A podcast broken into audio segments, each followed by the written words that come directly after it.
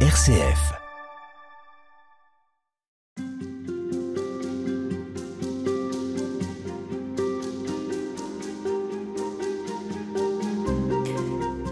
Loïc Bournet, revenons sur euh, cette espérance qui euh, nous interroge sur euh, le moment où il faut imaginer, espérer justement qu'elle advienne et que ce bonheur soit pour nous, qu'on puisse le toucher du doigt. Est-ce qu'il faut l'imaginer pour après, pour plus loin, comme quelque chose après lequel on court et finalement qu'on n'atteindra jamais, ou bien pour aujourd'hui, pour tout de suite? Enfin, c'est comme s'il y avait une tension entre ces deux perceptions. Oui, en effet. Commençons par euh, nous situer dans ce qui concerne l'aujourd'hui. Euh, alors, l'aujourd'hui, ça peut être compris euh, au sens le plus immédiat de, de ce jour que nous vivons, ou plus largement de l'ensemble de notre vie présente. Et je crois que c'est important de prendre au sérieux notre vie présente, à la fois dans ce qu'elle a de beau et en même temps dans ses difficultés ou dans ses épreuves. Il y a des personnes qui vont se situer uniquement dans cette perspective-là et qui, pour elles, telles qu'elles conçoivent la vie et leur vie, n'ont pas d'autre perspective que cette vie présente. C'est-à-dire que lorsque cette vie s'arrête, il n'y a plus rien après. Voilà. Ça peut poser la question en tout cas d'une certaine forme d'espérance, mais notons tout de même que positivement, cela donne euh, un poids considérable. Au présent. Au présent, tout à fait. Et à l'importance de l'instant présent.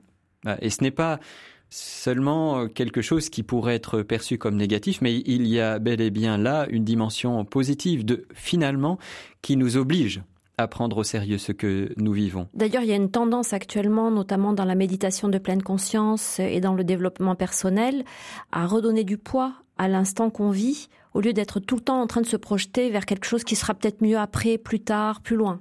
Tout à fait. Avec peut-être aussi cette tendance à vivre le présent ou à essayer de vivre le présent, justement comme une succession de moments agréables. Carpe diem Voilà, tout à fait. Nous parlions précédemment du lien entre la question du bonheur et la question de l'espoir ou de l'espérance, et je crois qu'il y a une clé qui est là. Effectivement, en soi, il y a bien une orientation positive, mais dont on peut aussi percevoir la limite. Quelle limite? Qu'est-ce qu'on fait quand le bonheur n'est pas là ou quand les moments qui sont vécus ne sont pas agréables? Et quand bien même on le chercherait, on n'y arrive pas. Ça, je crois que c'est la première limite.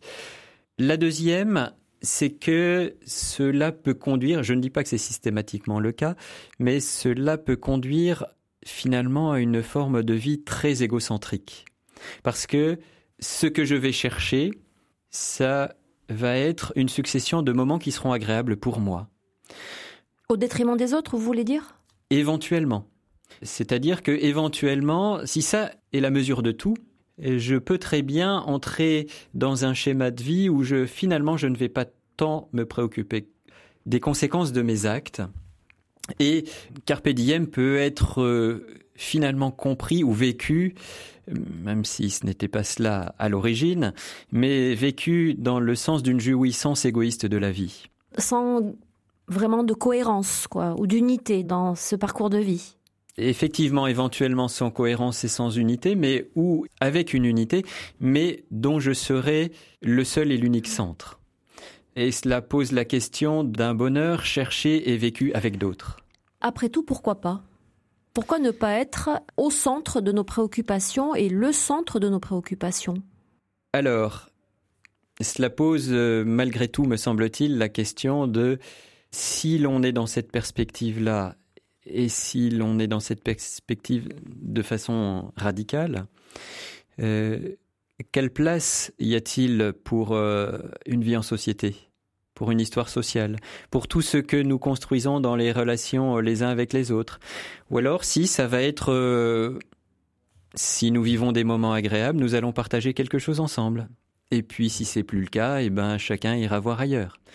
Et donc ça peut pousser à finalement à, construire et à déconstruire des relations de façon permanente. Ce qui est, je pense, en partie une euh, tendance actuelle. Je ne suis pas sûr que ça soit la meilleure façon de vivre, ni même que ça soit ce qui rende le plus heureux, en fin de compte. Parce que je crois que si nous y réfléchissons profondément pour être heureux, nous avons aussi besoin de construire dans la durée.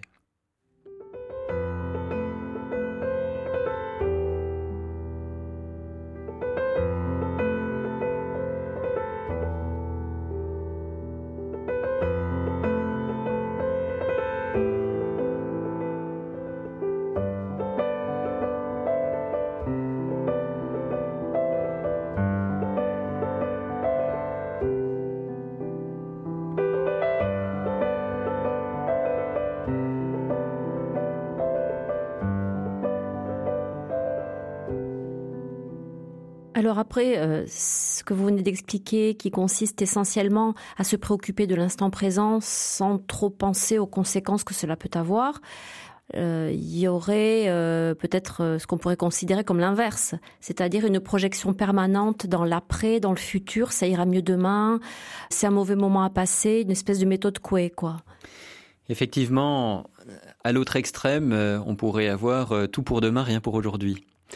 Je pense que dans certains, on va dire, courants spirituels chrétiens, ça a pu même euh, être euh, assez fortement présent. Comme une consolation parce que le présent est, trop difficile?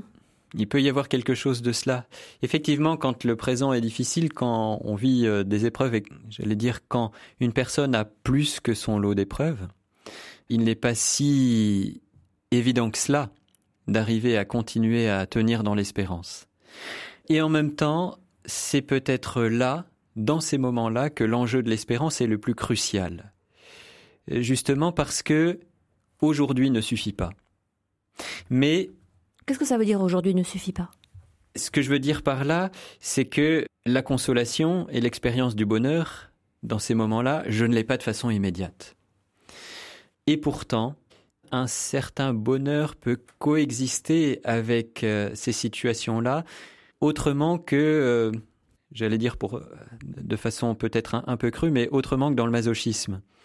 C'est-à-dire que la question, elle n'est pas d'être heureux d'être dans la souffrance, ni même d'être euh, heureux de souffrir parce que je souffre pour Dieu et parce que euh, ça sera mieux, parce que c'est important. que j'offre mes souffrances, enfin un discours un peu. Bon, après, voilà, quand on est dans la souffrance, chacun la traverse comme il peut.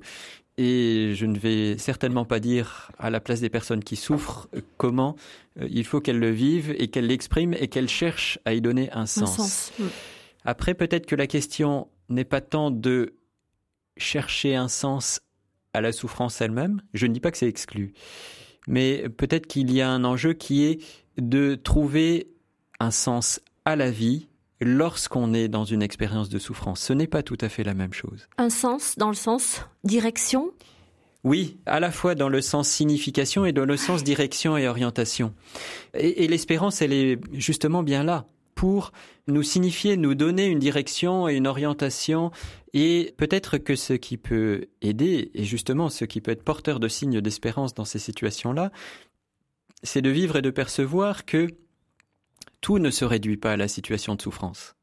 Bon, bien sûr que une situation très douloureuse peut avoir tendance à faire perdre le reste de, l'horizon. Mais voilà, je, pense euh, là, j'allais dire une expérience précédente quand j'étais aumônier d'hôpital et, que j'allais visiter des malades. Euh, eh bien pour moi, un des enjeux euh, essentiels était d'une certaine manière de vivre un moment où on sortait de la chambre d'hôpital. Alors pas physiquement, mais par l'échange qu'on pouvait avoir, euh, pour que la personne puisse, puisse vivre autre chose que sa situation de malade. Ça, c'était une expérience d'espérance? Je crois profondément, oui. Euh, je me disais, d'ailleurs, dans ces moments-là, autant de minutes où la personne ne pense pas à sa maladie et à la chambre d'hôpital, autant de minutes de gagner. Et, et de raccrocher à la vie. De gagner sur quoi? Euh, d'une certaine manière, de gagner sur la douleur et sur la maladie, euh, et donc de gagner dans le sens de la vie, à la fois de la vie présente, mais aussi euh, de cette vie qui vient de Dieu. Est-ce que ça pourrait être une des définitions de l'espérance envisager un, surplus de vie avant même d'envisager un, demain, un avenir? Je, crois qu'il y a, il y a certainement, oui, quelque chose de, cet ordre-là, euh, qui est finalement d'entrer dans une intensité plus grande de ce qui est vécu. Euh, en disant cela, je pense aussi à voilà un passage d'un des poèmes de Saint Thérèse de Lisieux qui justement parle euh, de l'importance du présent, mais le situant dans une perspective, voilà, aussi d'avenir et finalement d'espérance. Lorsqu'elle dit, bon, c'est un passage connu, ma vie n'est qu'un instant, une heure passagère. Ma vie n'est qu'un seul jour qui m'échappe et qui fuit. Tu le sais, ô mon Dieu, pour t'aimer sur la terre, je n'ai rien qu'aujourd'hui. Un passage donc qui dit bel et bien cette importance de l'instant présent, mais de l'instant présent vécu comme euh, dans une perspective de la relation à Dieu, de la relation aux autres, et donc de plus de sens, plus de densité à la vie, et donc porteuse d'une grande espérance. À demain pour poursuivre. À demain, merci.